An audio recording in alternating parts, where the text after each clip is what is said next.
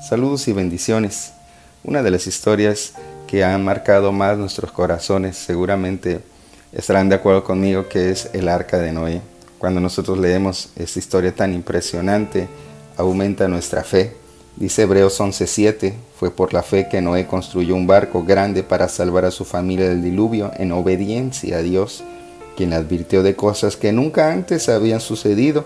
Por su fe, Noé condenó al resto del mundo y recibió la justicia que viene por la fe.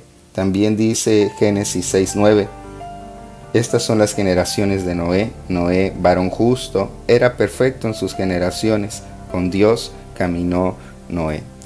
Un detalle muy importante que pareciera que pasa inapercibido en esta lectura de Génesis es que la Biblia dice que Noé caminaba con Dios. Noé caminaba con Dios. Me imagino a Dios diciéndole a Noé, Noé, tengo algo, un proyecto impresionante que creo que tú podrás llevar a cabo y que tú podrás concretar. Se trata de la construcción de un barco y el Señor empieza a hablarle y a decirle.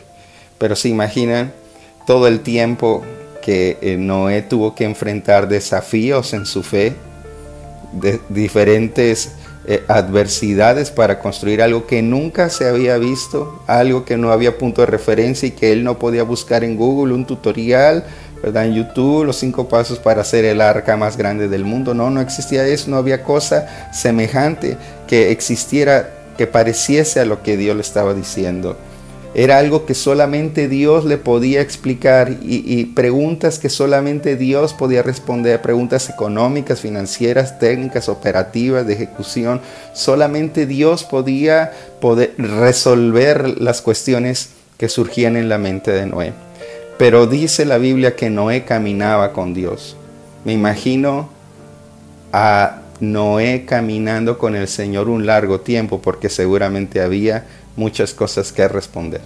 Esto me recuerda eh, cuando mi esposa y yo iniciamos nuestra relación como amigos y también en la etapa de noviazgo, cómo caminábamos largas tardes allí en el centro de la ciudad y hablábamos sobre los edificios, sobre la música de los que tocaban a la orilla de la calle, sobre los restaurantes, sobre las fuentes, sobre el clima, sobre las personas que pasaban.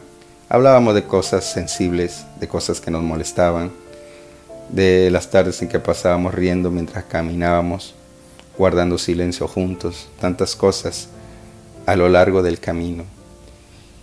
Y fue así que nuestros corazones se fueron uniendo hacia el destino y el propósito del Señor en las caminatas.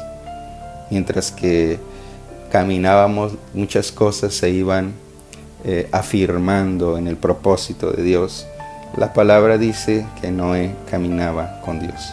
Cuando Dios te dice un proyecto, cuando Dios te dice algo grande que quiero hacer, te dice el Señor en tu familia, quiero hacer en tu negocio, quiero hacer contigo.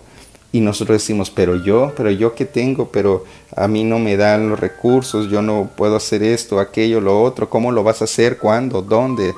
Pero Dios eh, había visto en Noé, más que sus recursos, había visto que Noé tenía fe, que Noé tenía obediencia.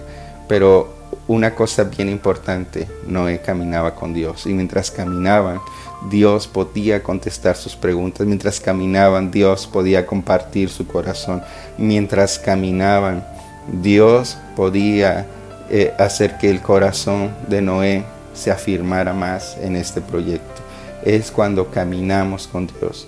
Tantas cosas nos pueden dar miedo, tantas cosas pueden intimidarnos. Cuando Dios nos dice de algo grande y maravilloso que quiere hacer con nosotros, surgen tantas cosas por responder.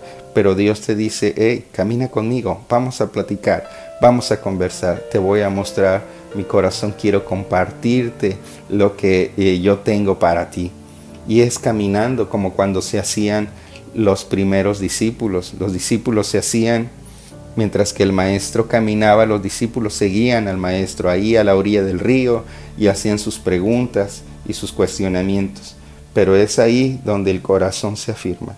Cuando tengas preguntas, diferentes situaciones que tú no te explicas, Dios te va a decir, hey, tranquilo, ven, te invito, camina conmigo.